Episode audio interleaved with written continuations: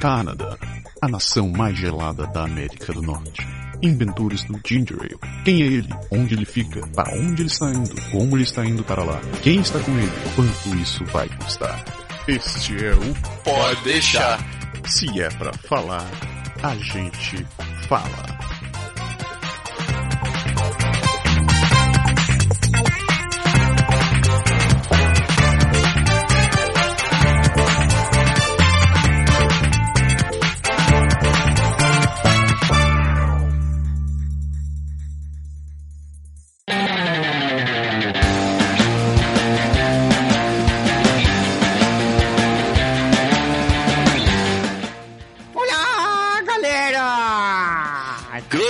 Público que nos ouve e também nos escuta. Oh. Estamos de volta. Mais uma semana se passou, mais uma semana você ficou ouvindo Pode deixar.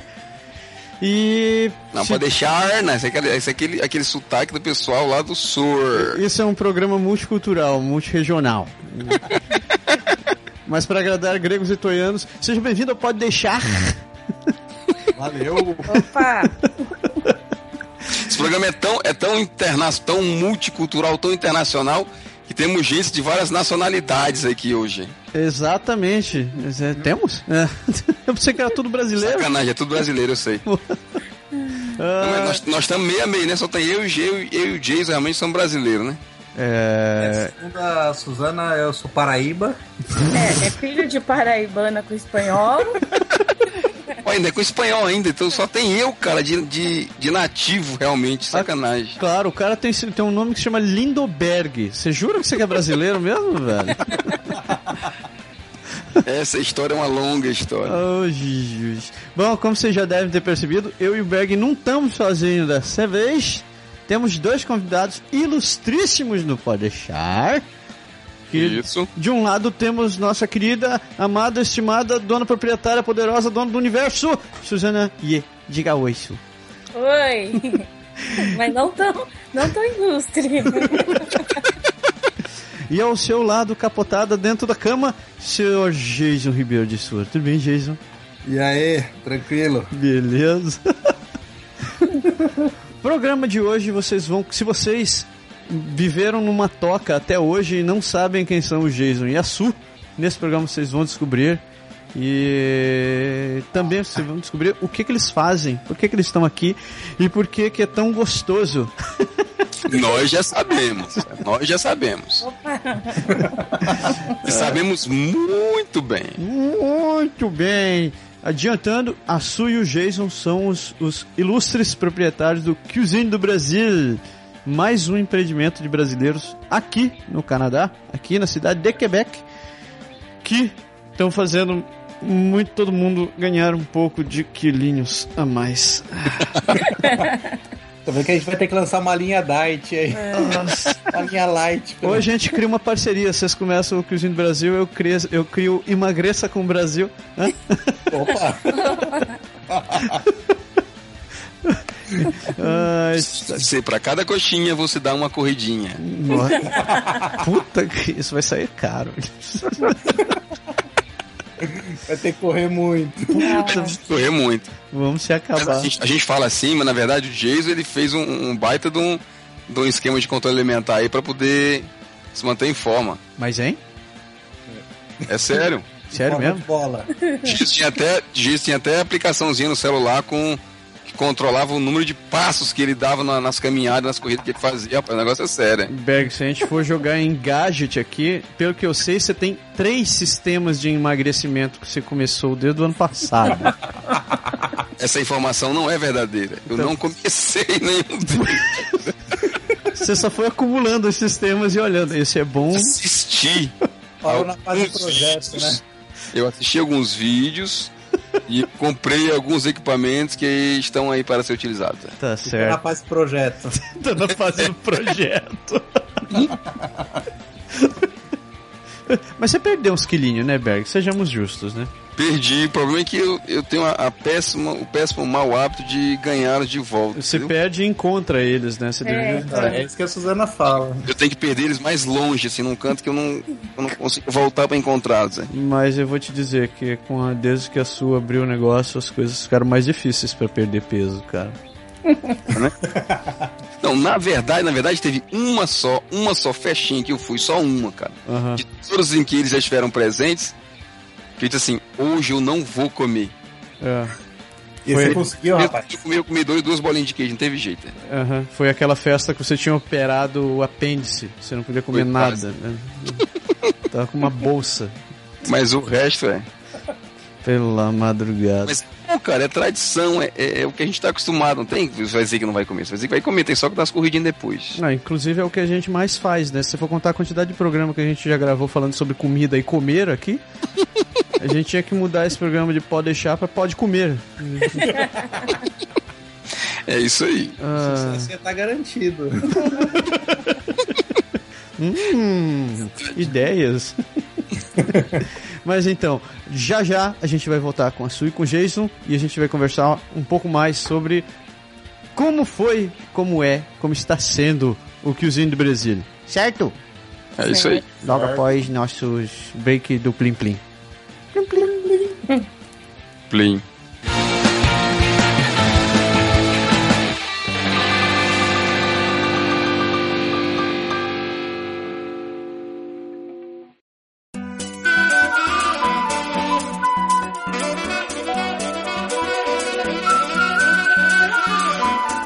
Bom, galera, a gente tá aqui conversando hoje com Graziele Henke. Henke, é isso mesmo teu sobrenome, Grazi?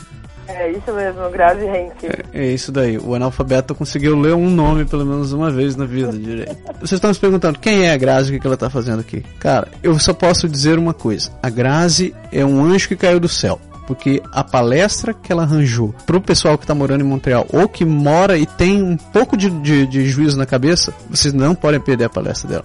Ela simplesmente tá trazendo para cá o Dr. Lionel Laroche que se você não conhece, você imigrou pro Canadá, você não conhece até agora, se enforque num, num, num pé de feijão, porque, meu velho, você tá perdido. Né, Grazi? Antes de mais nada, prazer te ter aqui com a gente. Não, o prazer é todo meu. Eu agradeço muito a oportunidade de estar participando do programa com vocês. Agradeço demais o apoio que você está dando na divulgação dessa, desse evento, assim, que para mim é muito importante. É exatamente isso você falou. Se está no Canadá e migrou há menos de, ou vamos dizer, há menos de cinco anos e não sabe quem é o Leonel Laroche, você não, não olhava blog. É verdade. Quem não conhece o Dr. Leonel, ele é. Como é que ele pode dizer hoje? Ele é especialista em integração multicultural? Acho que é um.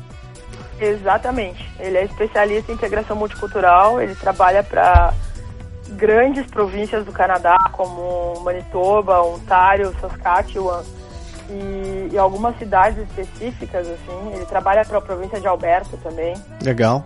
E ele atende grandes empresas ne- nessa questão de fazer a integração dessa mão de obra qualificada para ficar, para a empresa ter a retenção dessa mão de obra, não simplesmente ter a contratação, de repente, de um engenheiro de software super qualificado, ou de um engenheiro civil mesmo, ou enfim, de, de todas as profissões qualificadas, e aí esse cara não consegue ficar na empresa porque ele não se integra. Exato, porque a gente Então, sabe que. É nisso. A gente sabe que o cara que vem pra cá não tem. ah, Quando você imigra para um, um país, você não tem só o lado. Você não, você não tem só o- a barreira do idioma, se não for, se for o teu caso, né? Você tem muito mais a questão, a, a questão cultural, a questão ambiental, porque você tem que entender que você tá entrando no meio deles e não o contrário, né?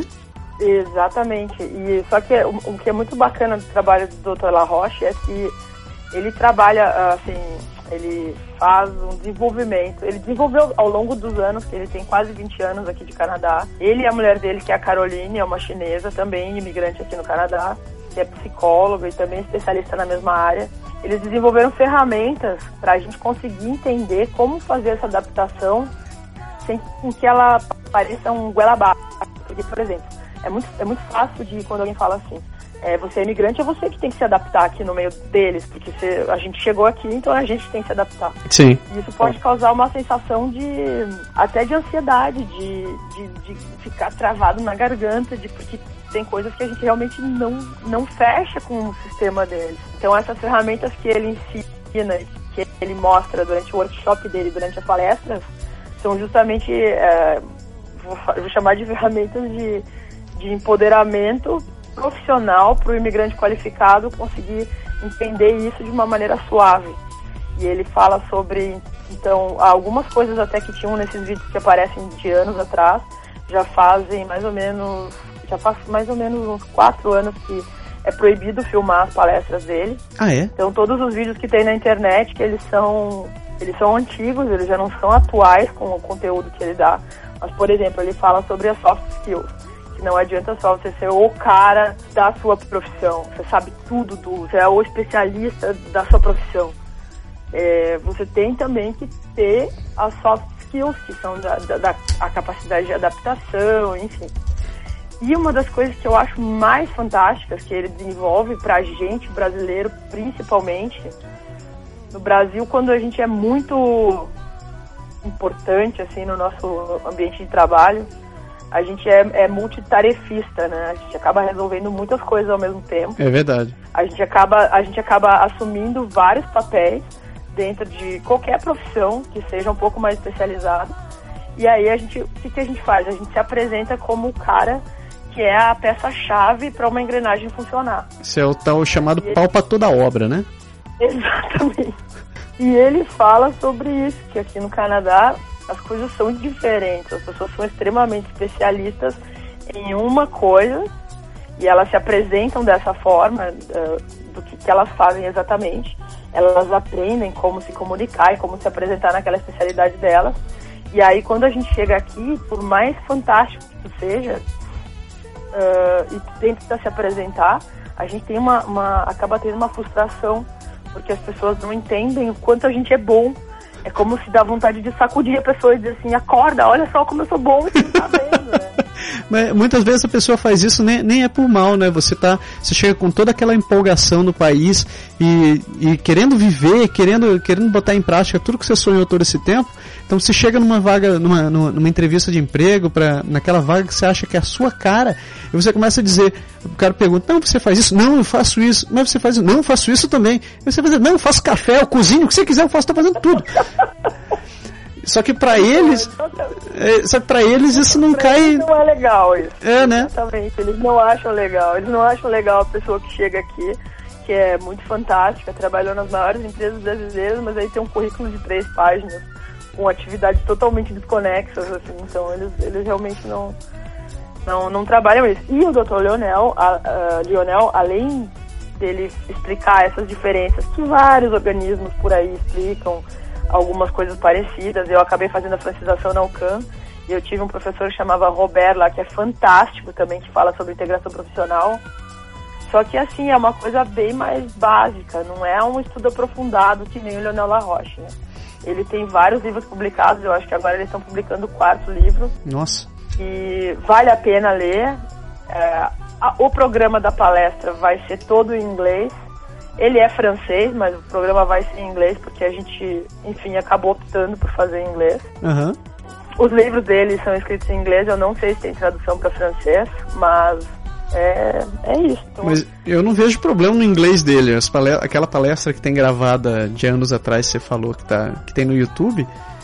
O inglês dele é muito bom, cara. Eu não. Não, o inglês dele é fantástico. Ele fez doutorado nos Estados Unidos, então ele morou muitos anos lá. Ele não, ele não fala inglês que nem o Quebecois aqui, que não fala inglês direito. Que ele diz, I, I, have, I, I have a problem ear.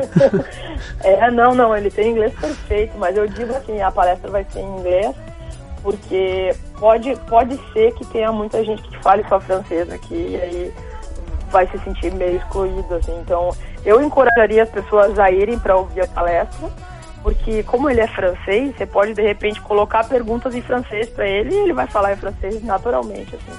É verdade. Vai ligar a chave do francês e inglês igual a gente faz aqui em Montreal toda hora, né? Então, acho, acho, acho que é válido para todo mundo. Hoje, assim, a palestra ela tem só 30 vagas. Ela vai ser no prédio do Westmount Square, que é uma das torres onde fica o consulado brasileiro. Bacana. Tem uma estação de metrô dentro do prédio, então não, não tem nem desculpa assim de ai, tava chovendo, difícil chegar, leva muito tempo, assim.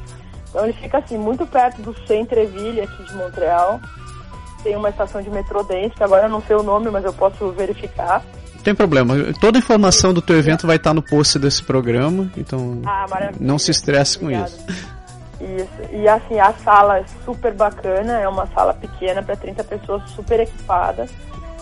É, é um ambiente que vai ser super intimista. Ah, a gente vai começar o evento às seis e meia da tarde com a, a- o registro. Uhum. E aí o pessoal vai receber o material de apoio, vai fazer um networking com essas 30 pessoas que estiverem lá para assistir.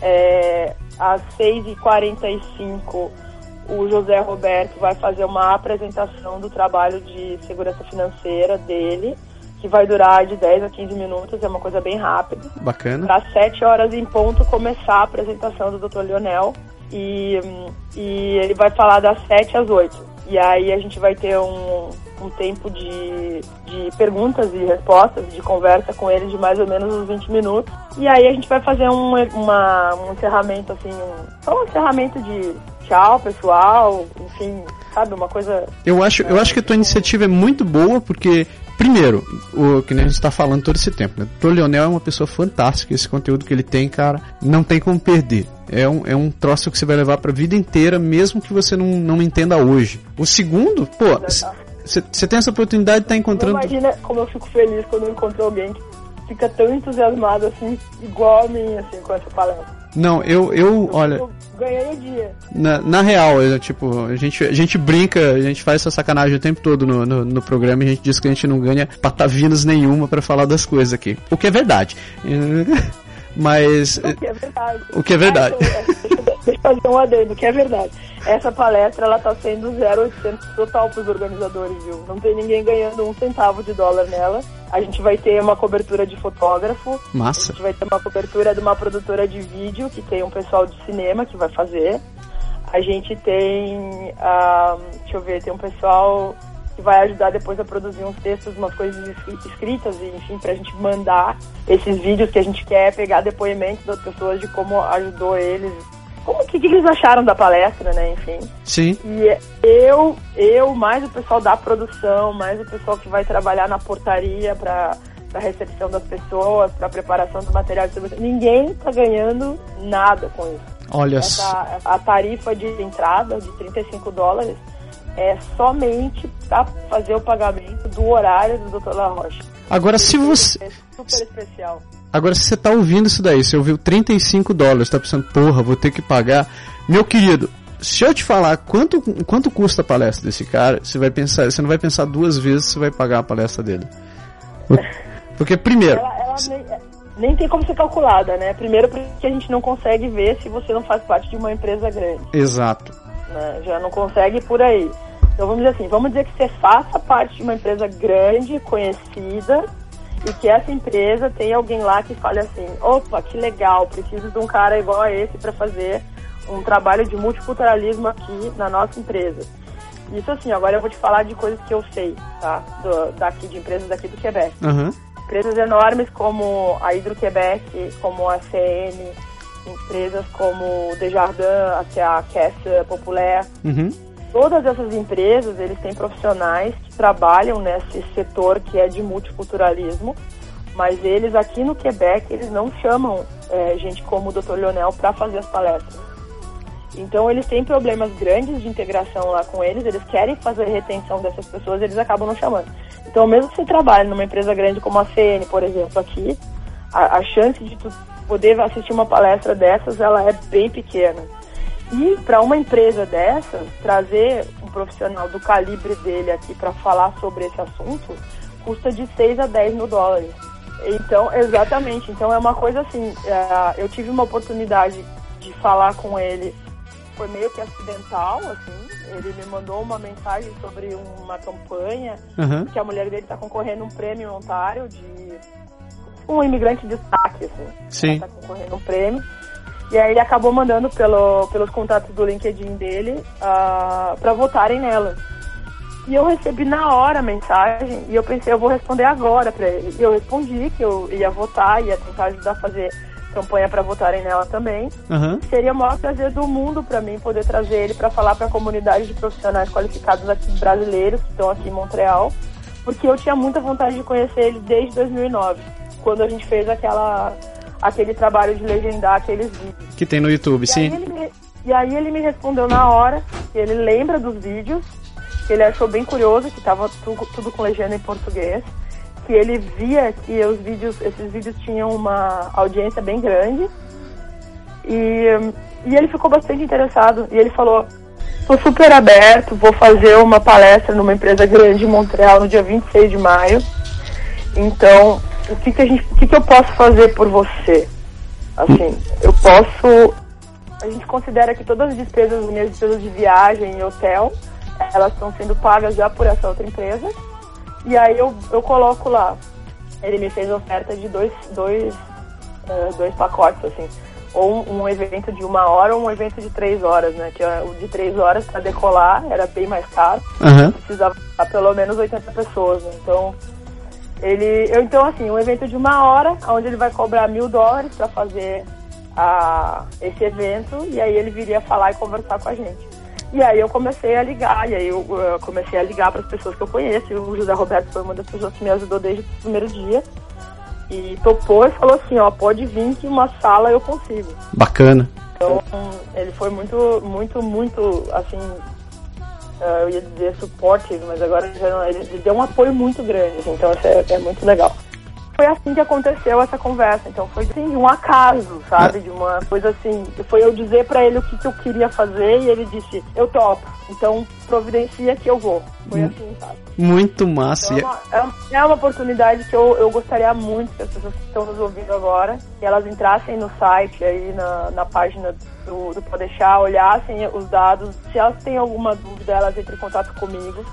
A pagamento para a palestra, a gente está fazendo de todas as formas que vocês porque o meu, o meu acordo com o Dr. Leonel é de fazer a assinatura do contrato no dia 15 Ok.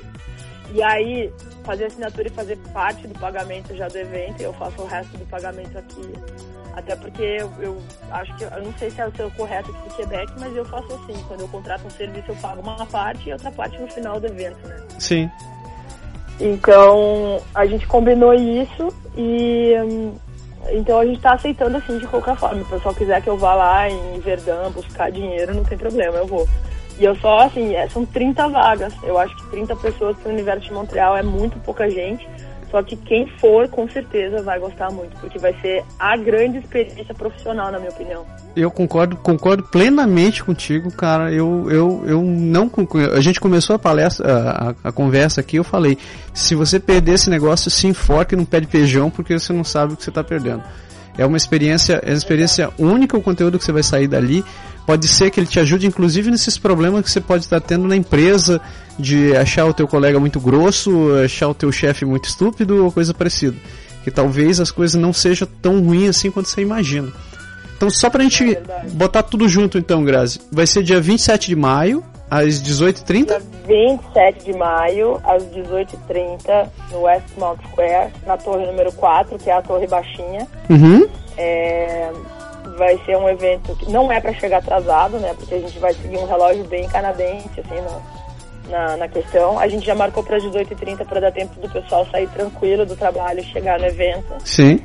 E todas as informações de, eh, de local, qual a estação de metrô mais próxima que vai ter, vocês vão poder encontrar na, numa splash page que eu fiz que chama Succeeding in Canada dot, splashdef.com vai ter o link aí na página do, do Massaro. Sim, você pode checar. E a gente fez um evento, a gente fez um evento, no, eu, a gente, eu fiz um evento no Facebook também faz dois, dois dias para comunicar o pessoal dessas alterações que estão sendo feitas, porque nisso a gente já mudou o endereço, a gente já mudou várias coisas em dois dias para adaptar exatamente como vai ser o programa. Então, ali no, tanto no Facebook quanto nessa página, é, nessa, nessa, nessa página de divulgação do evento, tem todas as informações que a pessoa precisa para comprar o ingresso, entrar em contato comigo, é, uh, como chegar, enfim, precisa de carona no dia do evento. A gente está fazendo de tudo, eu realmente fazendo de tudo porque eu quero muito que funcione. Então vocês estão vendo, a Graça está fazendo das tripa coração pro evento acontecer, vocês não podem perder esse negócio. Lembrando que tem um custo de 35 dólares, ela está aceitando cartão de crédito, cartão de débito, dinheiro, galinha, tá trocando bicicleta, vale do Starbucks, o que você tiver, ela tá topando. Mas, Taro, muito obrigada mesmo por, por ter ajudado a fazer a cobertura do evento de nada. De mãe me chama aqui, minha filha acabou acordando com eu falando do lado dela. então vai lá. Grazi, muito obrigado por te ter contigo. Não se esqueça, se inscrevam no evento, participem porque vai ser legal. Muito obrigada, Massara. Abraço, até mais. Tchau, tchau. Tchau, tchau.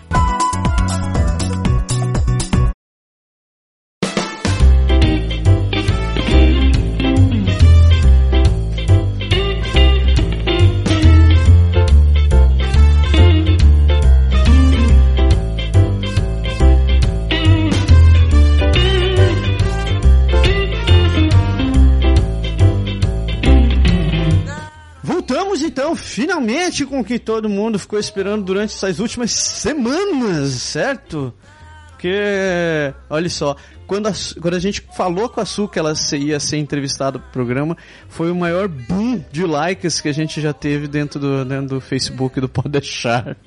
É, mas agora temos uma dívida. Nossa, é verdade. Vou, vou ter que. vou pagar em libras essa dívida. Ou em quilos. A Su prometeu ajudar vocês a chegar nos mil. Nossa senhora! Aí, aí sucesso garantido. Uh, mil likes! Caraca, caraca. Pois é, a gente gravou. vou tentar, né? Ah, Su, se você fizer isso daí, eu não posso nem dizer que eu te faço comida porque é covardia, né, cara? Olha só, só que vocês vieram acompanhando isso daí, a gente gravou esse programa no dia 21 de abril e ele deve estar indo pro ar hoje, dia 12 de maio, se tá todo mundo... A gente gravou não, a gente tá gravando, A né? gente tá gravando. Eu já tô no futuro. Eu tô, Tá no futuro, é. Eu tô, tô no futuro. Tem um DeLorean na porta de casa me esperando. Então, todo esse tempo a gente veio, a gente foi, foi a primeira vez que a gente anunciou um programa com tanta antecedência. Tamanho é o fã clube da Suco, né? A gente veio conversando por e-mail semana passada e eh, eu falei pra ela, cara, eu nunca vi as pessoas seguirem tão rápido o negócio e ter tantos fãs. Ela disse que nada, é só família isso. eu, caraca, que família enorme! A família é grande, rapaz. Não só é grande, como é participativo, isso é muito importante. Bom, muito bem notado.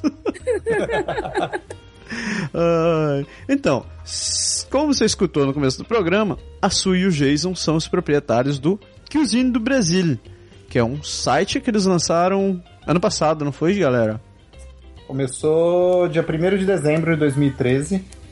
Não, é, 2013. Isso. É um mês perfeito, inclusive o melhor mês do ano. Foi- Eu nasci nesse mês. É, É, na verdade, assim, o site começou, mas o, o negócio ele já vem de antes, né? É isso que a gente vai começar a discutir um pouquinho agora e, e apresentar pra vocês. Pois é. Então, vamos começar do básico, negada. Vamos apresentar pra vocês dois, né? Bom, eu não preciso dizer, os dois são brasileiros, óbvio, certo? E quem não tá vendo a Su, ela tem um pequeno, um pequeno, um, um pequeno pé no Oriente. Isso. E o Jason, eu não vou sacanear e dizer que ela te que ela disse que tu é Paraíba. Opa, falei, foi mal, desculpa. Foi mal. Tá no sangue, não dá pra negar. tá no sangue. então vamos começar do básico. Gente, O cara que vem de Belém chamar os outros de Paraíba é sacanagem, né? Olha, ó, res- respeito, rapá. A Paraíba não, é sacanagem. o, o estado só tem quatro, só tem duas sílabas. Não me coloca o IBA no final, não. então, vamos começar do básico.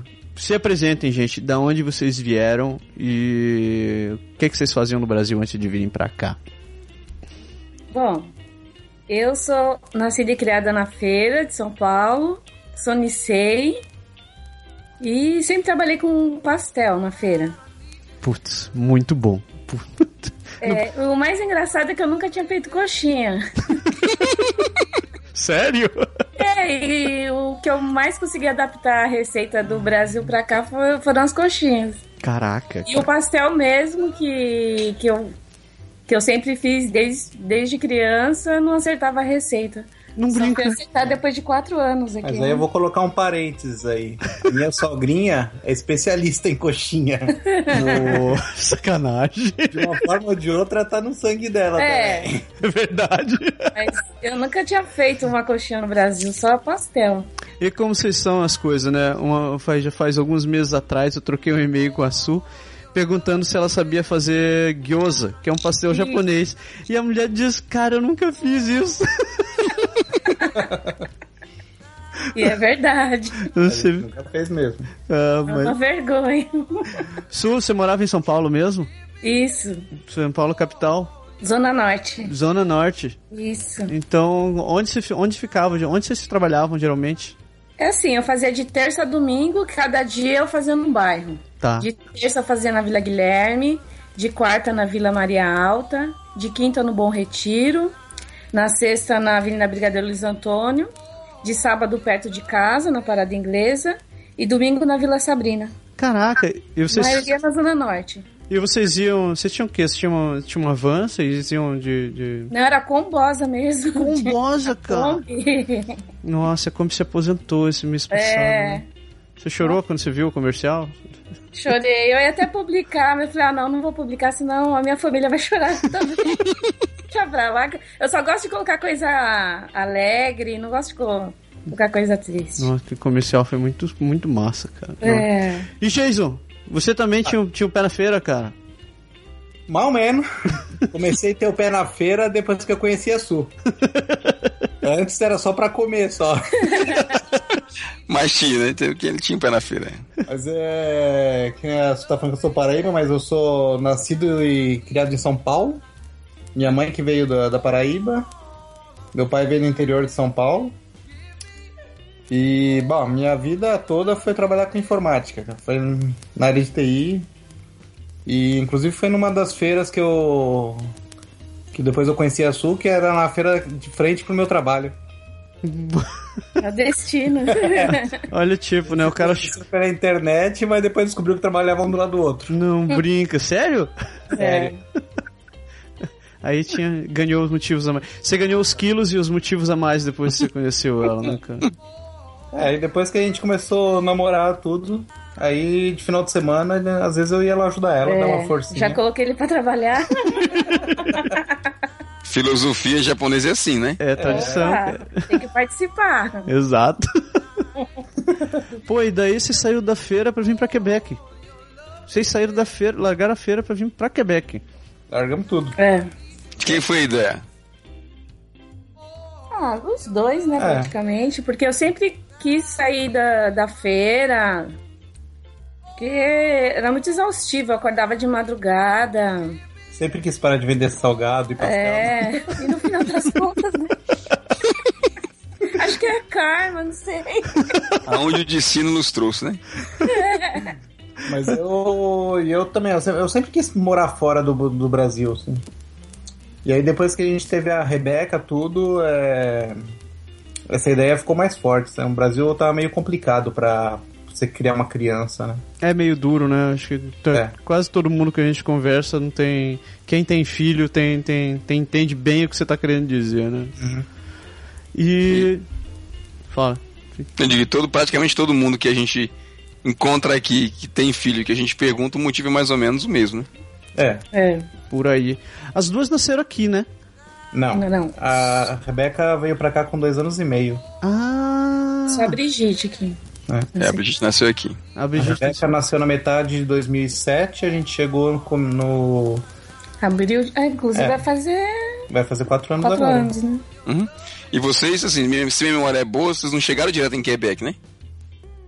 Não. Hoje, inclusive, tá fazendo quatro anos que a gente saiu do Brasil. Hum, parabéns. aí. Parabéns! A gente não chegou aqui ainda, mas já saiu do Brasil. É. Mas, Pra aproveitar algumas milhas, a gente saiu do Brasil, ficou quatro dias em Buenos Aires. massa. que a passagem aérea de Buenos Aires pra cá era mais barata do que do Brasil de São Paulo pra cá. Vai entender. E com a economia a gente pagou o hotel em Buenos Aires. Então, quatro dias na lambuja lá. Que massa. E aí a gente foi pra Montreal. Bateu cabeça lá durante dois meses. Não sei se a época que eu cheguei não era certa ou não, mas. Você Foi meio che- complicado pra arrumar emprego. A gente chegou dia 25 de abril lá. 25 de abril era mais ou menos, era quase. Você falou quatro anos atrás, né? Então é Uhum. 2010, vocês chegaram aqui. É. Nem, nem teve tanta neve aquele ano, né, cara? Cara, eu- tem um dia que eu não esqueço, cara. O dia 26 de abril, cara. É. Fez zero graus e nevou, cara.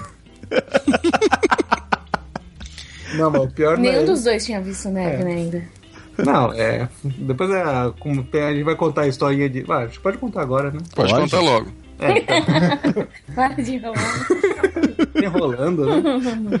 A gente chegou aqui, aí teve um casal de amigo nosso, o Alcides, é, que foi buscar a gente no aeroporto, levou a gente pra comer, levou a gente no IKEA pra comprar cama, que a gente chegou na casa que não tinha nem cama nem nada, né? Uhum. Deu uma força pra gente. Inclusive deixou a janta lá pra gente, a gente ficou no apartamento lá, jantou tudo e beleza, vamos dormir. Tava 13 graus mais ou menos, 13, 14 graus. A temperatura de hoje, mais ou menos. Gostoso. né? E aí a. No outro dia a gente falou, ah, a geladeira vazia, tudo falou, ah, amanhã a gente vai no mercado e compra, né? Vamos descansar hoje, estamos de viagem, tudo, né? Aí acordamos de manhã assim, olhei pela janela assim. Aí acordei a Su, ô Su, aí botei o óculos, olha lá. Tá chovendo devagar ou é impressão minha? Aí ela olhou, tá chovendo devagar. Aí falou, o que, que é isso? A gente foi olhar, tava nevando, rapaz. Caraca. e vocês estavam sem, pelo, pelo jeito, vocês estavam sem nenhuma roupa de frio também, né? Não, pra Não. ajudar, ainda esqueci todas as minhas calças no Brasil, não veio na mala. Não brinca. Sério. Sério. Pior que foi Eu sério. tava com o jeans do corpo, que eu vi na viagem. E uma blu, no máximo uma blusinha pra poder sair na rua também. né? É, tinha um moletom, sei lá, não tinha nenhum casaco de inverno, nada. Mas daí vocês não tinham opção de sair de Não. casa. Exato, é, a geladeira vazia, É a pergunta que não quer calar. Vocês saíram, né? sem carro, sem nada, beleza. Mercado fica a seis quarteirões de casa, vamos lá, né, no metrô lá. Aí, ah, vamos enfrentar, botamos tipo mais um casaco, tentei colocar a calça do pijama por baixo, alguma coisa assim, vamos que vamos, né. Rapaz... E o vento que batia zero grau, não tava acostumado com nada. Né, E com a Rebeca ainda. É, dois a anos, Rebeca, né? dois anos e meio, né? Aí Nossa. na volta, com as sacolas, uma em cada braço, carregando a Rebeca, eu achei que ia morrer no meio do caminho. né? Eu conheço essa história. hein? Viu, Berg? Ele não teve que andar 11 quadras. É não, porque você não sente mais nada, cara. Você não sente a mão, a orelha congelada. congelado. cara. Mas daí vocês passaram um tempo em Montreal e resolveram vir pra Quebec. É, a gente ficou um tempo lá, vamos dizer assim, fiquei um mês de bobeira, sem, fazer, sem procurar nada. Depois a gente decidiu, ah, vamos tentar renovar o apartamento aqui, gostamos daqui. Foi ver, o chinês já tinha alugado pra outro. É que a gente tinha que avisar, a gente não sabia. É, a também, gente né? não sabia de nada. A gente pegou um fim de bio lá, Ah. três meses. E daí Aí vocês. fomos correndo atrás pra alugar outro apartamento. Aí, tipo, ninguém queria alugar pra gente porque a gente não trabalhava. A gente não tinha história. tinha acabado né? de chegar, não tinha nada. E também não tava conseguindo arrumar emprego. As entrevistas que eu fiz, o pessoal tava pedindo inglês fluente, com francês fluente. E, e quem acabou de chegar é complicado. Mas Quando você mais acabou... eu tinha largado estudar inglês pra, pra dedicar ao francês por causa da prova, tudo, né? Sim. E aí o pessoal, a maioria dos nossos amigos que estudaram com a gente vieram tudo pra Quebec. É, que fizeram a escola de francês lá É. no- em São Paulo. Aí foi que falaram que Aí tinha só, um. não, vem pra Quebec. É, tem né? um restaurante que, que gosta de contratar brasileiro, né? É. Foi, o, foi que a gente entrou no Cosmos, É. né? Não, o pessoal falando, ah, vem pra cá, pelo menos aqui é só o francês, você não precisa esquentar a cabeça com o inglês. E, e aí, tipo, foi bem na época que a gente acabou comprando o carro, porque com criança pequena, por mais que, que tenha transporte público em Montreal, o carro ajuda bastante às vezes, né? Não, Então, com a gente pode certeza. fazer compra, essas coisas. Ah, Com criança, sem dúvida. é. É. Eu diria que é quase que. Você não vou dizer que é essencial, mas eu acho que é quase que essencial mesmo. É, Nossa. em Montreal, dependendo onde você mora, até, vamos dizer assim, até dá pra passar 100, vai. Mas é, a gente acabou comprando carro, que também o preço do carro aqui é. É fácil você comprar um carro aqui. Né? Ah, com Não certeza. é que nem no Brasil que você, você se mata pagando prestação.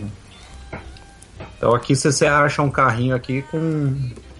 Com pouco que a gente trouxe do Brasil, deu pra dar uma entrada num carrinho velho. É que não precisa muito, né, cara? Você consegue Não. pegar um, um carro com, com 5, 10 anos aqui, você não paga tanto e o carro tá inteiro ainda. né? Exatamente, a gente já pegou um Civic 2002, né? E o preço ridículo, né? É, pode crer. 2002, 2010, cara. Oito anos, velho. 8 anos. É, pegou um um com 8 anos. Ah, muito massa. E aí a gente começou a visitar o pessoal de Quebec. Aí começamos a ver as coisas aqui, tipo, se tinha apartamento para alugar. Aí a gente conseguiu o apartamento, tinha o pessoal que já estava acostumado a alugar para imigrante, um bairro bom, que é. Sanfoar, né, que a gente chegou. É, é do lado do Berg, né? E aí acabou que rolou, cara. Começou a fazer entrevista de emprego aqui, começou a dar certo. E daí você conseguiu um emprego. É, É, foi, foi exatamente que eu conheci o Jason, na verdade, né? é. É, no primeiro emprego meu aqui foi na, no Cosmos, no restaurante. A gente, eu cheguei aqui, é, a gente veio pra cá primeiro de julho de 2010, né? Aham. É a data oficial que a gente veio pra cá. Mas em junho a gente. Lembro já- dia da mudança. É. E vocês já conheciam. Bom, vocês tinham um monte de amigos que moravam já em Quebec aqui, né? Uhum. Não, um monte. é. A gente conhecia uns 4, 5 casais, velho. Vai, pô, 4, 5 casais é, uma- é um monte. É, se comparar com o, o tanto de gente que a gente conhece agora, né? É. Porque depois do monte vem o punhado, depois do punhado tem uma porrada, né, cara? São Uhum. unidades de medida versáteis. e. Su, você falou que queria ter fugido da, fugido da, da, da feira, mas no final das contas você acabou se rendendo à feira de novo, não foi? Pois é, porque eu fui substituir o Geis no restaurante. Aí engraçado é que enquanto todo mundo achava duro o trabalho no restaurante, eu achava, nossa, moleza, porque pra quem trabalhou na feira, acordava de madrugada, tomava sol, chuva, vento. E tava dentro do restaurante com ar-condicionado. É do, do seu, do, muito- seu ponto, do seu ponto de vista era realmente tranquilo, né? Nossa, queria fazer mais de 10 horas por dia. E o pessoal, você tá doida. Eu acho no máximo, nossa. Cara, e uma galera trabalhou no Cosmos aqui, né? Um monte de Muito, brasileiros já muita trabalhou lá. gente, muita gente. É um ponto de entrada bem interessante, assim, né? O Ah, que- muita A gente gente. conhece muita gente, inclusive tem o pessoal novo que tá lá trabalhando, que a gente conhece metade, o resto. Via Facebook. É, tem muita gente nova que também, a cada vez tem alguém novo no Cosmos lá. E assim, brasileiros se sair indicam um estrangeiro, eles recusam, né? Sério? Eu acho- Scout brasileiro, com certeza. Brasileiros, que brasileiros, eles. Mas eu achei bem interessante. Eu trabalhei lá de julho até outubro, que eu tava no processo para entrar pra, pra de Quebec, né, pra prefeitura. Aham. Enquanto estava rolando o processo, eu tava trabalhando lá no Cosmos. Aí no, em outubro, quando eu comecei a trabalhar na Vila, eu até tentei conciliar os dois para ver se fazia uma graninha a mais. Que na Vila eu acabei entrando como estagiário, né? Até o salário não, não era lá grandes coisas, mas não dava para conciliar mais os dois, né? Ok. Aí eu, aí eu falei pra sua, ó, quiser, Aí novembro, no, primeiro de novembro já, já entrei, já. É. Cheguei chegando. Aí a gente pôs a beca na Garderie e isso foi pra lá. Aí na época ainda fiz forensização de manhã e depois ia direto pro, pro Cosmos. Nossa, e daí depois você tinha que pegar a Rebeca na, na, na. É, e eu, que- eu que pegava, né? Aí eu tava com carro, aí eu levava. Aí e- você passou, você passou a ter um horário mais, mais certo, né? Depois que entrou pra, pra prefeitura, mesmo com o estágio, você tinha um horário certinho de entrar e de sair, dava pra planejar mais fácil um pouco, né? Tava. É. E da onde veio a ideia de. Não, você estava trabalhando no Cosmos, o Jason estava trabalhando na prefeitura. Em teoria estava tudo muito tranquilo. Né, digamos assim, as coisas estavam engrenadas. Da, da onde veio a ideia de vocês voltarem a trabalhar com, com comida? É, a gente sempre gostou de reunir a brasileirada em casa. Aí assim, a gente sempre fazia receita nova, testava coxinha. O pessoal ia em casa e, sabe, reuniu brasileira pra comer, né? Aí o pessoal falou, puxa, Su, se você vendesse, eu compraria. Não, Su, quanto que você faria se fosse um cento? Eu falei, ah, 30 dólares tá ótimo. Aí vendia o cento e ainda dava 50 de brinde. Até hoje eu tenho essa mania, assim, não... eu quero, quero tanto cativar o cliente que eu nunca tô satisfeita. Às vezes pede 24. Às vezes o brinde sai mais caro que, o, que a encomenda, mas eu fico tão empolgada Eu dou uns puxão de orelha nela de é que eu, eu vou lá e capricho. E daí. É, primeiro ano é um investimento, né? Tem que cativar o cliente, Não só o primeiro ano, né? é, Sempre tem que ativar. entregar.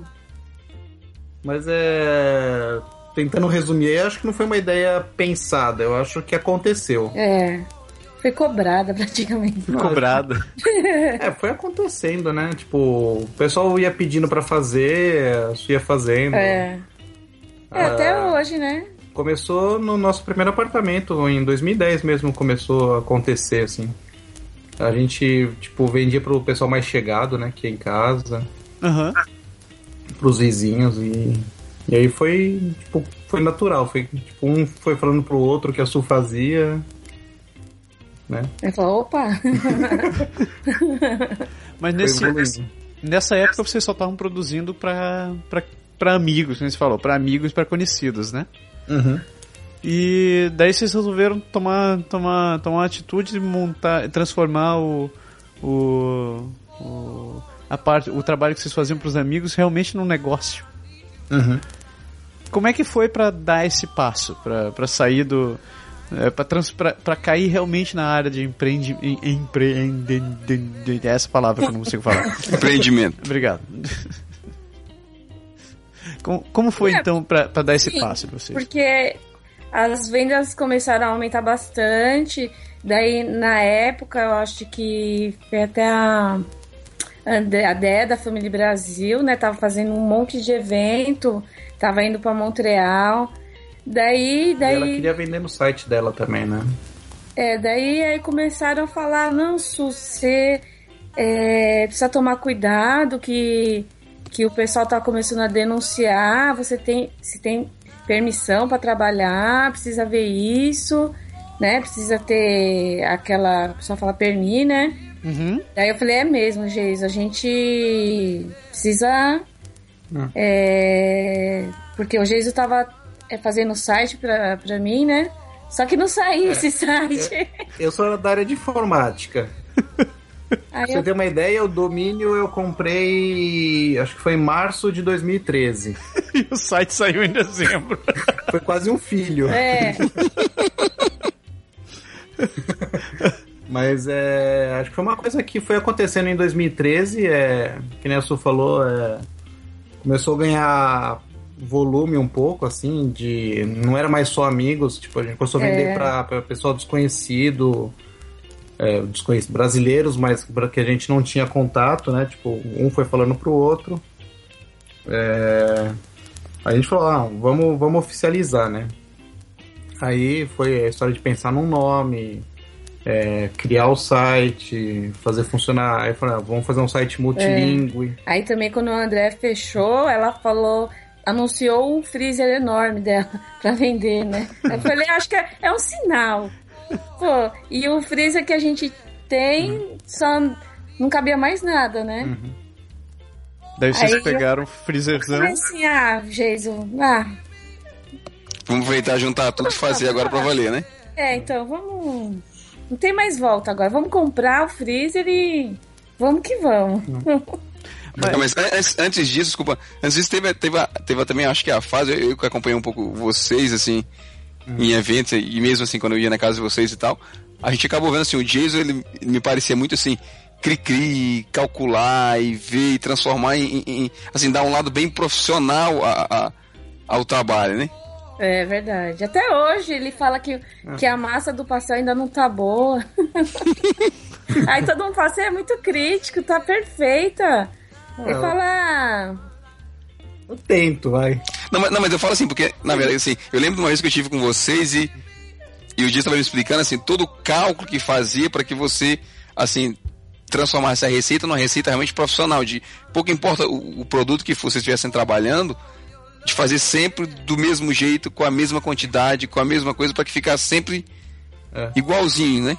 É porque no começo, principalmente em 2010, ah, certo. 2010 e Fazer tudo a 2011 olho, não era- ficar medindo e é. nem pesando as coisas. Aí. era meio a olho. Aí tinha vez que ficava bom, tinha vez que não ficava. E eu só tava experimentando os ingredientes, que os ingredientes daqui não, é- não são os mesmos do Brasil. Tipo, a farinha já muda o Teve toda comportamento. essa dela. adaptação também, né?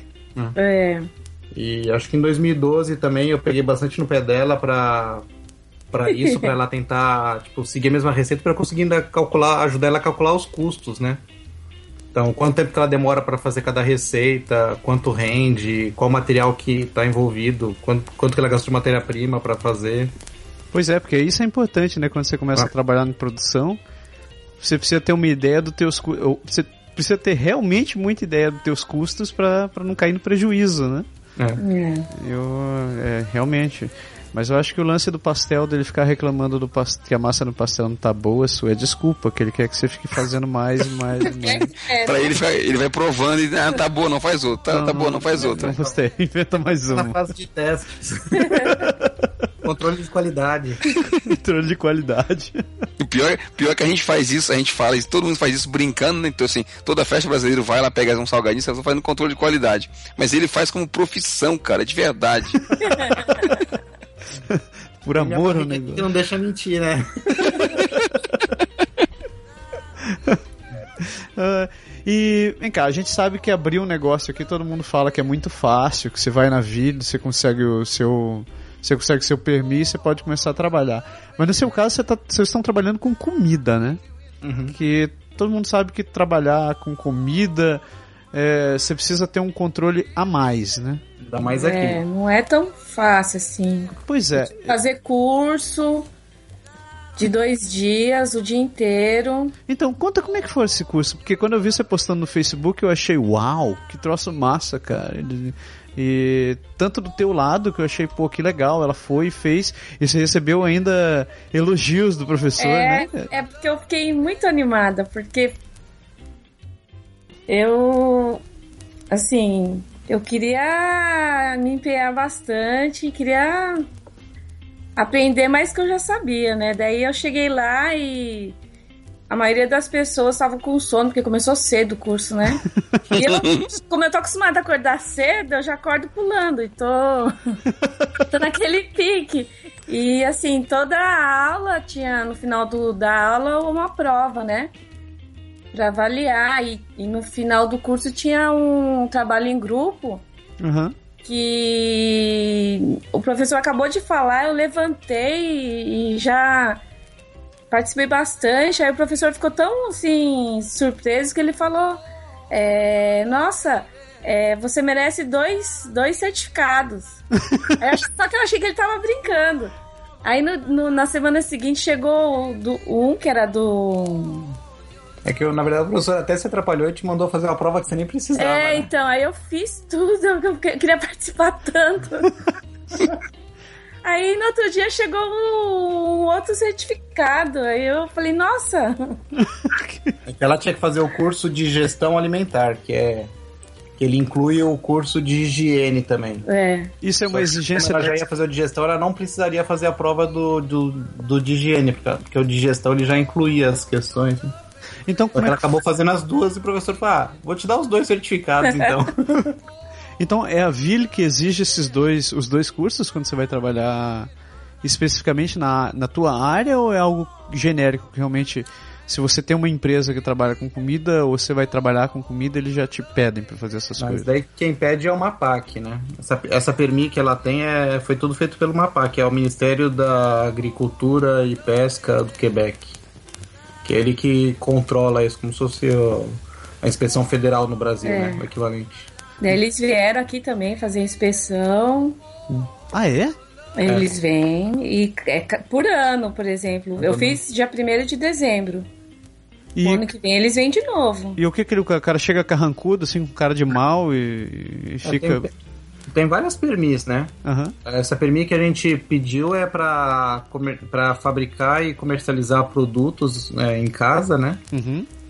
É, até 100 quilos por mês e para venda no detalhe, né? A gente não pode vender em grande quantidade. Entendi. Então, por exemplo, tem pessoal que tem a permi para vender em grande quantidade, que aí já são outros cri- critérios, tem É. isso também dá um trabalhinho. Você entra no site lá, não é fácil de entender o que, que é o que lá. Então, que ligar Mas lá a gente deu até vezes. muita sorte, porque a mulher, sim, apesar que ela marcou 8 horas da manhã, 20 para as 8 ela já estava aqui. caraca. É, e o, inclusive o Geis ainda tava levando a Rebeca pra escola, eu tava sozinha com a Brigitte. Hum. Aí eu liguei no celular do Geis e falei. Pelo amor de Deus, vem logo. Corre pra cá. é. a mulher já tá aqui, Geis.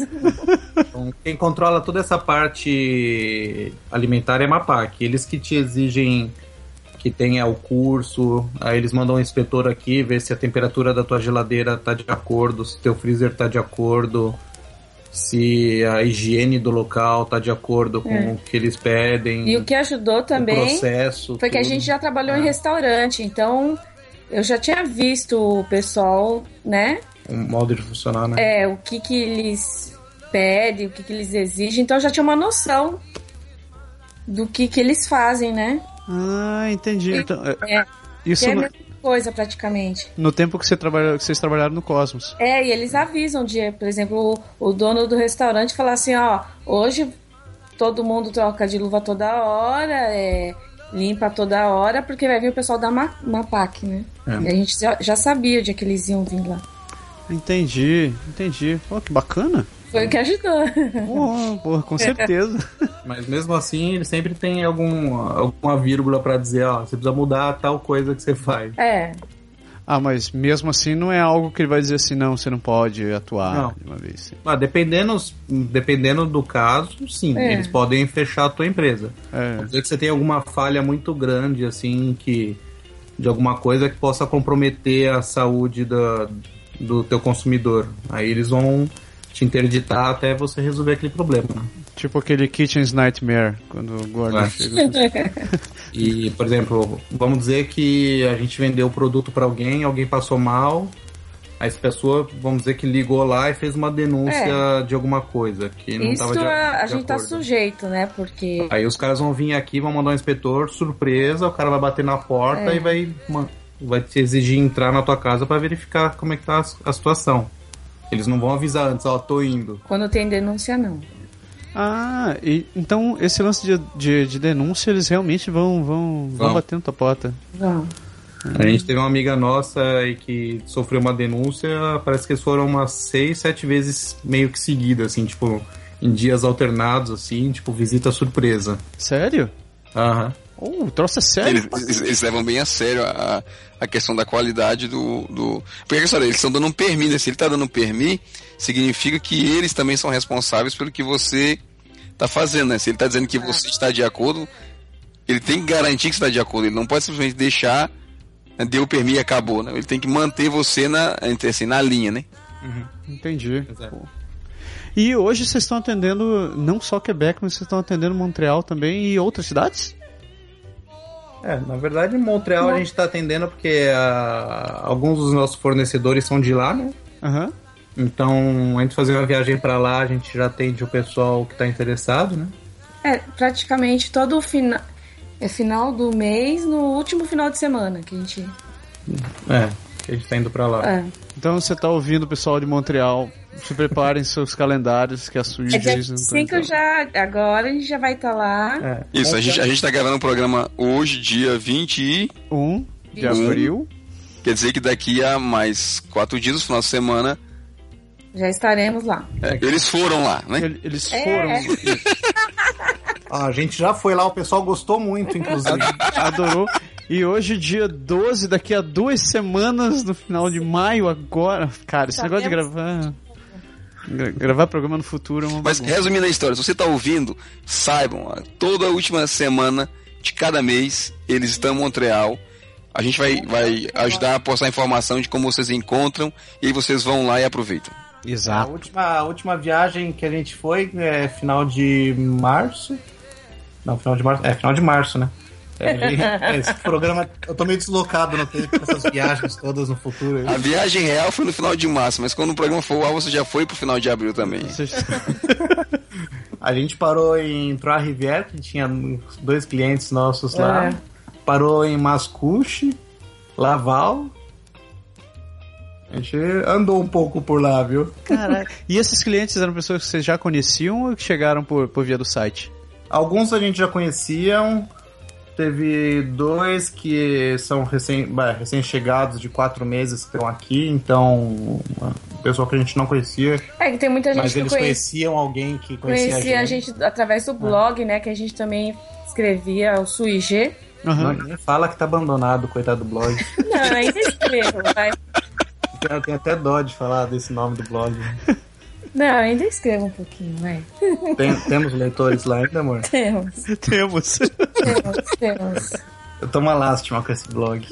Você tá mais que perdoado, porque eu acredito que o volume que vocês estão tendo de trabalho. Na, na época que a gente tava estudando, em 2008, 2009, pra vir pra cá, que a gente tava analisando. Meu, a gente lia muito blog.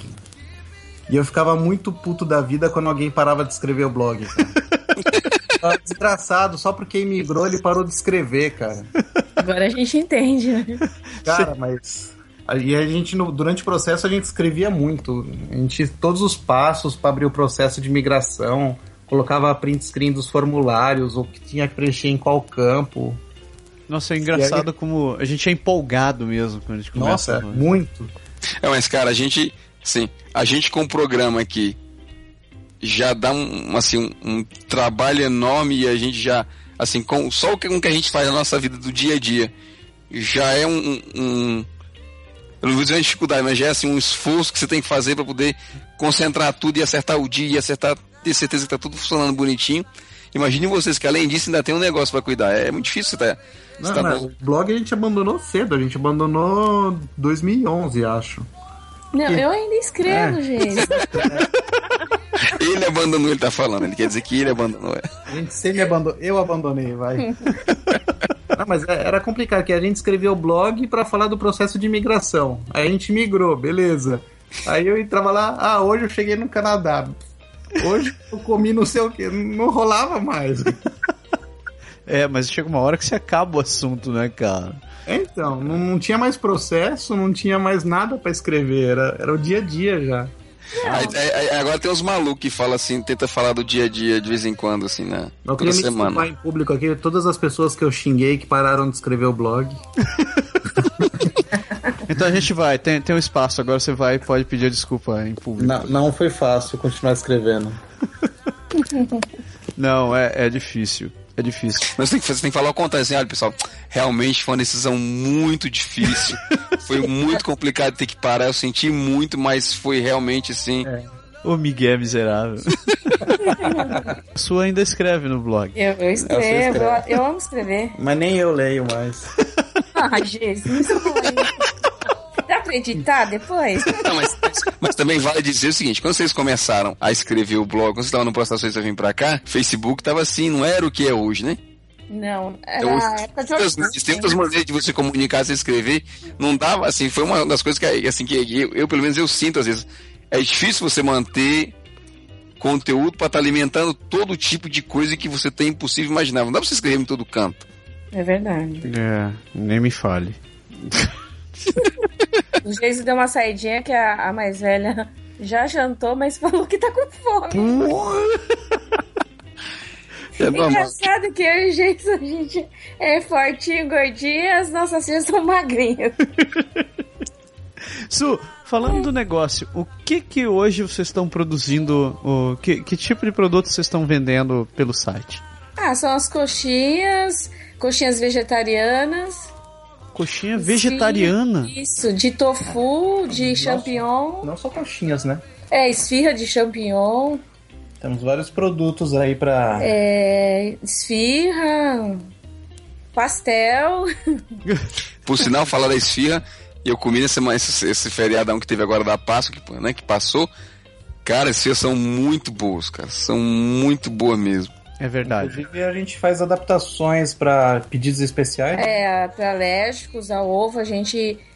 É, eu não pincelo com ovo, e quando é alérgico ao ovo, eu pincelo com shoyu. Com shoyu? É, é isso. Já tivemos pedidos para alérgicos a glúten, A que a gente usou glúten, farinha especial. sem pra- glúten. Olha, cara, isso é bacana. Isso É, a gente adapta qualquer receita e cada pedido é exclusivo. Temos amigos que não comem cebola, a gente faz com cebola triturada. É, retira o tomate. tomate. Caraca, nossa, cara. gente adapta. É, o importante é fazer o cliente feliz. Enquanto eu tô disposta, eu vou aceitando. Su, Mas eu, fica bom, fica muito bom. eu tô vendo aqui no site que vocês têm bolinho de carne seca. Uhum. Da onde vocês estão fazendo carne seca aqui? Não é daqui, é de Montreal. Ah! Pois é. Tá aí os fornecedores, Tá entendeu? aí os fornecedores. O que me leva à próxima pergunta. Como foi para vocês adaptarem ah, as, as, as receitas aqui com o que se sabia do Brasil? Porque os produtos nem sempre batem aqui, né? É, e É, o difícil mesmo foi com o sal, né? Porque. sal e a farinha, né? E a farinha, porque não. A gente teve que. Porque a receita da minha mãe, com a receita que eu, que eu pesquisava no site, nenhuma delas dava certo, Não, né? a gente teve que ir Aí- tentando. Tentativa e erro. É. Aí O todo ca- final de semana, quando a gente chamava os amigos, O Kaká e o Felipe que ficaram felizes nessa época. é, são os cobaias. Daí eles que davam as dicas, as sugestões, ó, não, ainda não tá bom. Foi, esse foi a época de 2010, foi assim que nasceu, porque a gente fazia, testava, aí dava o pessoal, ah, não, ficou muito mole, aí ficou encharcado. Aí a gente tentava a receita botando batata, tirando batata, É. mudando tal ingrediente, tentando outro tipo. Até uma hora que ficou legal.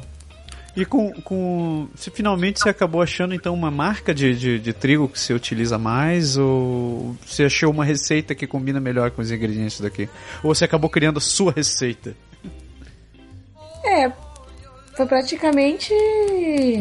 Pra- Praticamente a gente criou uma receita. É. né? A gente pegou um pouco de cada receita e criou uma. Diminuiu o sal, aumentava a farinha. Então você já e tem. tem o Cosco também, né? Que super ajuda. Então agora você pode dizer que é receita exclusiva da Cuisine Brasil. Isso. Que, que massa, que massa. Mas se, é assim, mas se a pessoa ainda acha que tá salgado, a gente diminui mais o sal. Né? Foi uma encomenda da semana retrasada É, pediram com menos sal. com menos sal, porque a pessoa já tava. Quantos? Tava bastante tempo aqui, já tava acostumado com alimentação sem sal daqui. Daí eu falei, não, consigo diminuir sim. Aí foi que eles, né, adoraram, pediram de novo e só querem assim, com bem Vai. pouco sal, né? É, baixinha não nega pedido. É, falei que pedidos é, com antecedências de uma semana. Aí daí me ligam, mas três dias eu posso pedir? Pode! Já que você não sabe o que é uma semana, a gente aceita com três dias, né?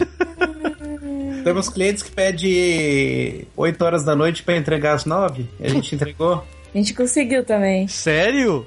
Ah, isso eu tô disposta. Pizzaria. E o Jason tá disposto a dirigir pra entregar. Você, pô, tem uma. Ah, vamos fazer assim, vamos fazer uma festinha. O que a gente faz agora? Liga pra Su, chama lá. hein? Cara, se a gente tiver, a gente É. entrega. Caraca. que- que Mas, mas vocês produzem assim, vocês estocam um pouco. Não é? Você não faz tudo toda vez, toda hora, toda hora, toda hora. Mais ou menos. É. Ah, os produtos que a Sul fabrica normalmente é por encomenda. É, porque São frescos. eu- Uhum. antes a gente ficava fazendo e, e congelando. Só que aí nunca saía o que eu fazia. e o que eu fazia, a gente acabava comendo. Porque, ah, não sai, então vamos comer, né? Ninguém pediu. A gente desistiu de fazer estocar produto. É porque até, até, até isso vocês têm que controlar, né? tem que ter. Porque não adianta você gastar a produção sem, sem ter certeza. Aqui, aqui no caso, pro Quebec, pelo menos, vocês veem assim. Tem aquela coisa do período, ou vocês já, já chegaram num ponto em que tá assim, já frequente, você não tem mais aquela coisa, ah, tal período do ano, tal mês, ou tal. Você sabe que não vai sair, o que vai sair. Não, tem, tem um pouco assim, aumenta, tem épocas que aumenta mais o volume de vendas. É, em né? dezembro que. É, dezembro tem bastante, no verão tem bastante, É. né? E aí é a época dos aniversários, né? Uhum. Ah, Acho que lembra? dezembro e junho no verão que começa a ferver. É. Literalmente. Literalmente. Mas normalmente, o que a gente tem em estoque normalmente é, não sei, pra quem ainda não sabe, a gente revende alguns produtos também que não são fabricados pela gente, né? Pois é, né? Vocês estão produzindo, vocês estão vendendo produtos do, do, do samba, da Samba MD, né? Isso. E... Que eles são, que nem a gente vai explicando as Premi, eles têm a Premi para venda em gro, né? Aham. É, em quantidade. Então a gente compra um lote grande e vende porcionado, né? Pra pessoa, por exemplo, que não, não precisa comprar mil coxinhas, a pessoa quer comprar 50. Uhum. Aí a gente tá lá para atender essa clientela. Legal, legal. Porque eles, se, se eu não me lembro, se eu não me engano, eles não estão, eles não estão trabalhando direto com varejo, né? Eles estão mais fornecendo em atacado mesmo. Né? Isso. É, a, a permissão que eles têm é pro atacado, né? Ah, Então é. A, a gente compra em quantidade, a gente guarda o estoque e, e vende em porção. e tirando eles, o que mais vocês estão vendendo de, de, de outros produtos também? De outras, ah, outras empresas? É porque vocês estão, vocês estão assim, naquela de expandir também o negócio, vocês estão fazendo muitas parcerias, né? Isso. E só tem os docinhos da Miriam, né? Hum. E agora também da Júlia Salles. Ah, a Júlia também? E opa! Ah, que bacana. um dia que a Mimi elogiou assim, falou assim: Nossa, você precisa experimentar os docinhos de coco queimado que a Júlia Salles faz. Eu falei, opa, mandei mensagem no Facebook pra ela. Eu ainda não cadastrei todos os docinhos É. dela no site, ela tem bastante coisa. É. Aí eu falei, nossa, você faz pão de mel? Ela falou que faz. Você faz alfajor? Ela falou que faz. Eu falei, nossa senhora. é... Então demorou, vamos, vamos.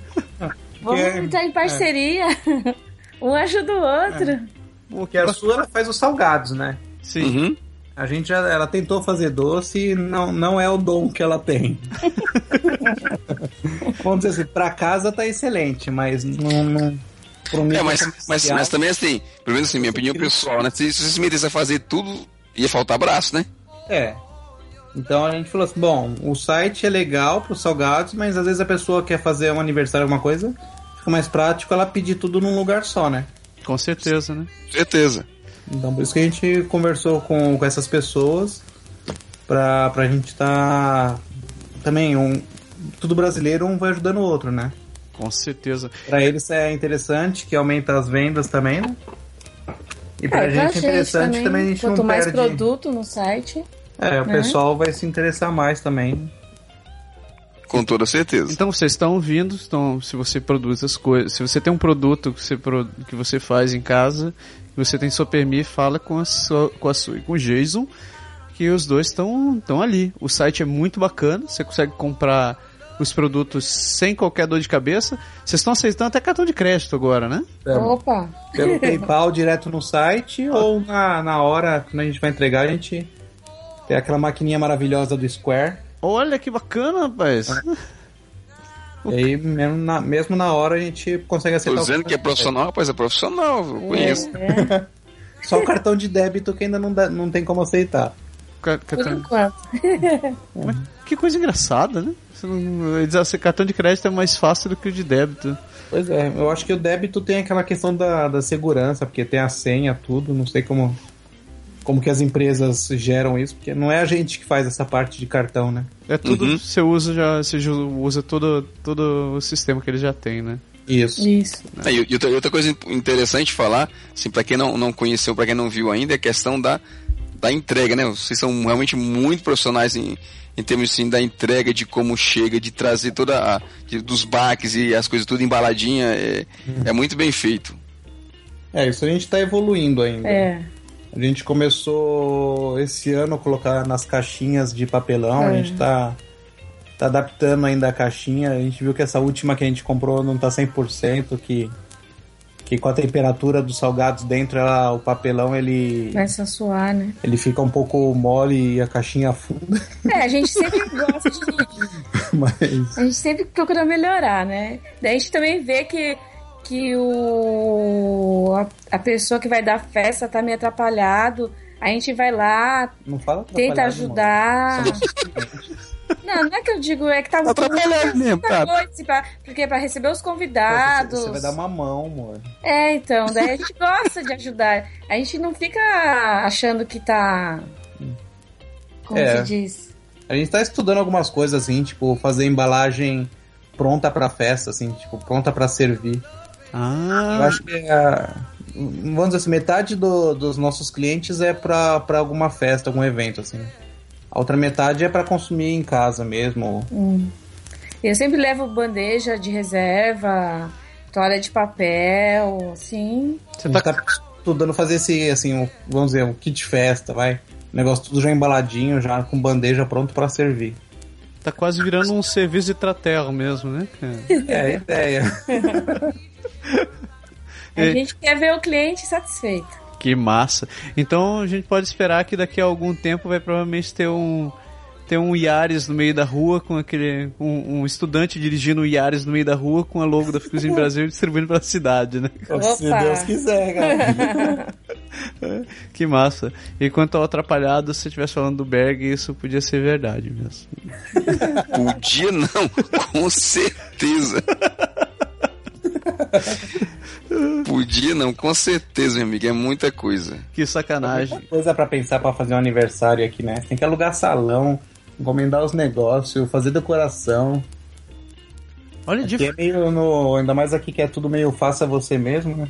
Pois é, mas eu acho que eu acho que vocês estão num caminho muito massa e vocês estão realmente eu curti a iniciativa de vocês, essa a estratégia de vocês estão de estarem abertos a, a fazerem parcerias, de estar alavancando realmente o negócio de outros brasileiros por aqui. É um, é um troço louvável, cara, no, do lado de vocês. Vocês estão de parabéns. Obrigada. Não só pelo lado da comida. Eu não vou nem falar do lado da comida porque isso já começa a me deixar com fome de novo. Mas, cara, todo o trabalho, o empenho que vocês tiveram de, de poder chegar até aqui e estar com um trabalho dessa qualidade, sempre se preocupando em melhorar as coisas, é, é, vocês merecem, vocês merecem muito sucesso. Oh, obrigada. Muito Obrigado. É isso aí, meu. E você pode, você pode fazer diferente da Miriam, que me prometeu um quindim, e até hoje eu tô esperando esse quindim da Você Miriam. sabe, que- você sabe que eu falei com ela esse final de semana, a gente fez até uma. Fez até uma piada. Ela falou assim, ah, e tal, tem, tem a história do pudim, né? Diga, essa história eu já esqueci, porque nem adianta, nem conta mais, não. Eu já não, já não. Eu não acredito mais na Miriam. Miriam, se você estiver ouvindo esse programa, eu não acredito em você, Miriam. Inclusive, se ela estiver ouvindo, fala pra ela que tá me devendo a foto do pudim pra eu pôr no site. ela poder vender o pudim. Quem sabe assim ela entregue um pudim. Porque pra mim ela Isso. não entregou. Ah, o pudim dela é bom, rapaz. É, eu sei. Ela. Vamos, vamos, vamos, vamos lançar assim: se ela mandar o pudim pra nós, a gente bate a foto e manda pra vocês e come o pudim. Porque você não conhece a história do pudim, né? Que é bem no começo do Podeixar, ela, a Miriam já foi uma, já foi uma ouvinte mais assídua. Ela dizia, ela dizia, não, eu, tô, vou, eu vou dar um pudim de leite pra vocês. Mas a gente encheu, acho que tanto o saco dela que ela parou de escutar o programa, eu acho. É, pois é, dois anos depois a Miriam não entregou o pudim de leite ainda pra mim. É nada. vida. Sabe, dia 12 vai ter um comentário dela aí, não pode deixar. Hoje, né? Dia 12. É. Ho- Hoje, dia 12. Daqui a pouco. É. Não, mas você sabe que até o Geiso tá fazendo pudim, né? Sério? É, cara, por sinal, comi do pudim. É. Essa frase ficou meio estranha. Às vezes, velho. às vezes ele, ele compete, ele, ele fala que eu não sou. problema? Você disse eu comi o pudim do Jason, essa frase ficou Não, meio eu não estranha. disse isso, eu não disse isso. Eu, eu comi do pudim. Ah, E parou por aí, hein? mas talvez seja. Não me compromete, o cara é meu amigo, ele trabalhou comigo, rapaz. Opa. Olha só, talvez seja aí o caminho, hein? A, a, a sua assumir salgados. História, né? Na verdade, o Jason, Ah, não, não. se trabalhar comigo, acho que antes eu sabia que ia trabalhar com ele. Mas, hein? Não, não tenho tanto dom assim, não. Foi porque, na verdade, assim, eu lembro que eu tava. Que eu tava é, é, a gente tava em casa e foi a, foi a Miriam que, falando da, da Miriam, né? Uhum.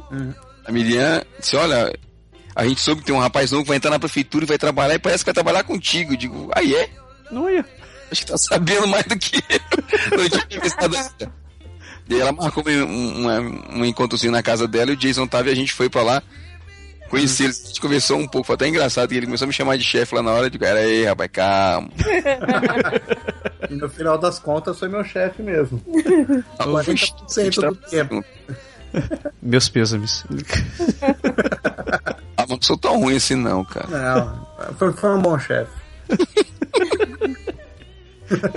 Ai, senhor. Então, o próximo passo é começar a colocar as meninas também na cozinha? Ou seguir a tradição oriental, diz que tá na família, tem que trabalhar. É, A Rebeca tem interesse, a né? Rebeca tem bastante interesse. A Brigitte também, só A que da Brigitte- tem que comer, né? É, a Rebeca, A a Brigitte Rebeca gosta de interesse em comer, hein? A Brigitte só quer saber de comer. né? Tá certo, uma põe na produção e a outra no controle de qualidade. É. Mas eu, eu ponho pra ajudar também. Ai, massa, cara. Ah, mas é muito massa o negócio de família. É muito Mas, mas a, a Rebeca tem uma vantagem, você sabe, né? Ah, Você entrega pra comer e dá, olha na cara dela, entendeu? ah. Se tu fizer a careta, você sabe que a receita você errou, não tem jeito. é. Não tem jeito. é. Ai, que massa. A Brigitte, toda vez que a senhora vai fazer coxinha, a Brigitte ataca. É. Ela adora. É viciada. Galera, eu tenho. A gente tem muito a agradecer a participação de vocês no programa de hoje. É. Agradeço por estar aqui, né? Ó, pra, pra mim foi uma honra. Nossa, cara, eu acho que a honra foi nossa e, como eu falei agora há pouco, a gente deseja muito que vocês tenham muito sucesso, que as coisas realmente Obrigado. vão pra frente com Obrigada. vocês. E Nem nem só questão de dizer que vocês merecem, não, que a gente assim, acompanha, eu vi, principalmente eu tive mais, talvez um pouco mais contato, eu vi vocês de, de perto crescendo e fazendo todo, todo esse trabalho e o empenho e a vontade. E realmente é, é, é bem interessante, além do fato da gente, como cliente, ser parte suspeita pra falar, né? é, é, O pode próximo crer. a gente tem que fazer pessoalmente, a gente vai degustando as coisas. Nossa senhora. a gente vai ter que Vamos voltar. marcar sim, com certeza. Vamos ter que voltar ao começo do programa, aquela história de uma coxinha e uma corridinha, cara.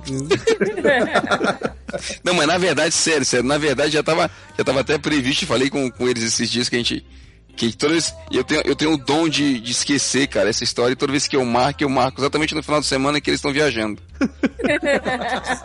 Aí, pois é. Agora Semana eu falei com eles assim, semana que vem vocês estão viajando, né? É.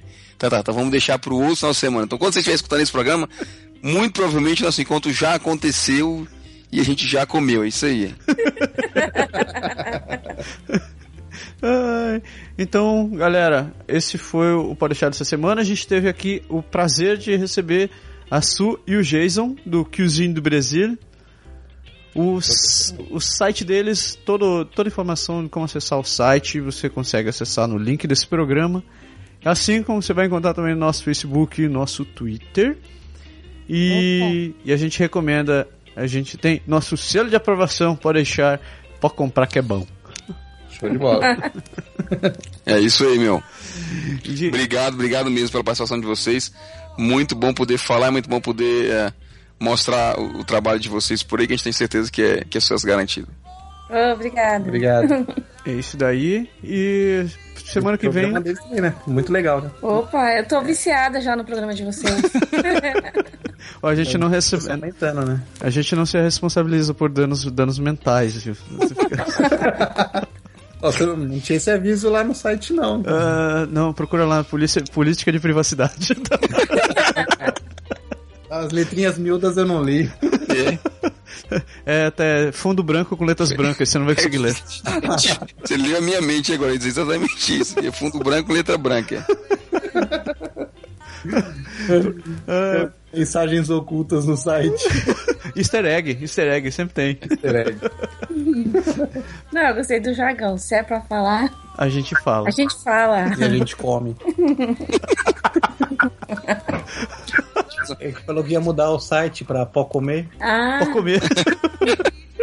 Essa vai ser uma filial que a gente vai abrir, assim, do, do site. Vai ser uma segunda, uma segunda vertente. aí. então tá. Pra galera que ouviu o programa, muito obrigado pela sua, pelo seu ouvido, pelo seu tempo. E o Pode deixar a volta na semana que vem. Um grande abraço. Até semana que vem. Opa, Prazer enorme brigadão. estar aqui. Abração, cara. Tchau. É isso aí, meu. Tchau. Tchau, Tchau, tchau. tchau. Give me all your love, baby.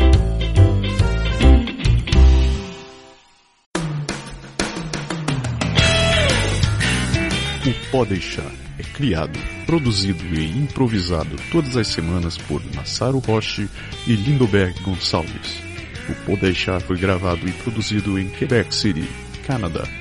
Envie seus comentários e sugestões para podeixar.podeixar.com ou acesse nosso website www.podeixar.com ou ainda nossa página no Facebook